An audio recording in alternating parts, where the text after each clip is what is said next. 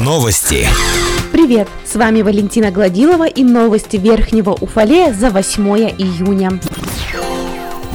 Прокуратурой Верхнего Уфалея проведена проверка исполнения природоохранного законодательства по информации, размещенной в социальных сетях. Как сообщается в официальном пресс-релизе прокуратуры, установлено, что около жилого дома номер 3 по улице Окишева расположен канализационный коллектор, через который проходят канализационные стоки с микрорайона Спартака. В связи с нарушением герметичности коллектора, канализационные стоки длительное время с момента таяния снега стекали на почву и Верхнеуфалейский городской пруд. Вдоль улицы стоит имеет стойкий запах канализации. По результатам проверочных мероприятий главе округа, директору МУП МПО «Водоканал» внесены представления об устранении нарушений закона, которые рассмотрены и удовлетворены. Начат ремонт канализационного коллектора. В целях недопущения нарушений закона указанным должностным лицам объявлены предостережения. В отношении ликвидируемого МУП «Водоканал» прокурором вынесено постановление о возбуждении дела об административном правонарушении, предусмотренном частью 1 статьи 8 8.2 КОАП РФ предприятие привлечено к административной ответственности в виде штрафа в размере 100 тысяч рублей.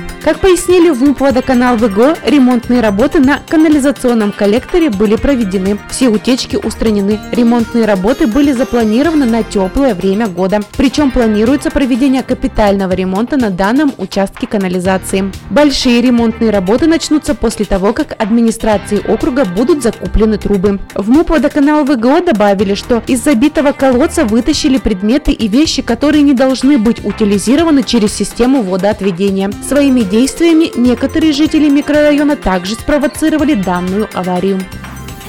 7 июня вечером на 23-м километре автодороги Верхний Уфалей-Полевской произошло опрокидывание грузового автомобиля. Как сообщает пресс-служба Главного управления МЧС России по Челябинской области, для ликвидации дорожно-транспортного происшествия от МЧС привлекались 4 человека и одна единица техники. О пострадавших в официальном пресс-релизе не сообщается.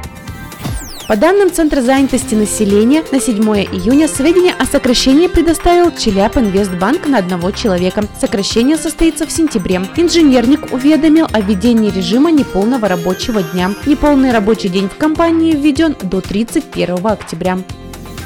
На стадионе «Никельщик» появится специализированная площадка для воркаута. На текущей неделе подрядчик проведет все работы по монтажу. Ее разместят на поляне возле главной сцены стадиона. Средства на новый спортивный объект выделены Минспортом региона. 12 июня на новом спортивном оборудовании проведут турнир по воркауту, посвященный Дню России.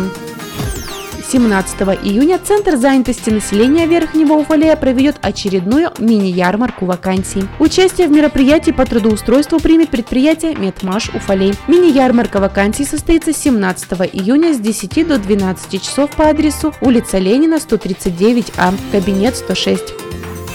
Уфалейский легкоатлет Иван Любин в составе сборной Челябинской области сможет побороться за медали на первенстве России. Соревнования будут проходить в Уфе с 29 июня по 1 июля. Шанс попасть на эти крупные соревнования уфалеец получил благодаря успешному выступлению на первенстве Уральского федерального округа, которое проходило с 3 по 6 июня в Челябинске. В беге на 400 метров Иван Любин занял второе место, улучшив свой личный рекорд более чем на одну секунду. И тем самым получил право бороться за медали на первенстве России. Отметим, что участие в первенстве УРФО приняли 7 воспитанников детского детско-юношеской спортивной школы. Все уфалейские легкоатлеты установили личные рекорды в своих беговых дистанциях.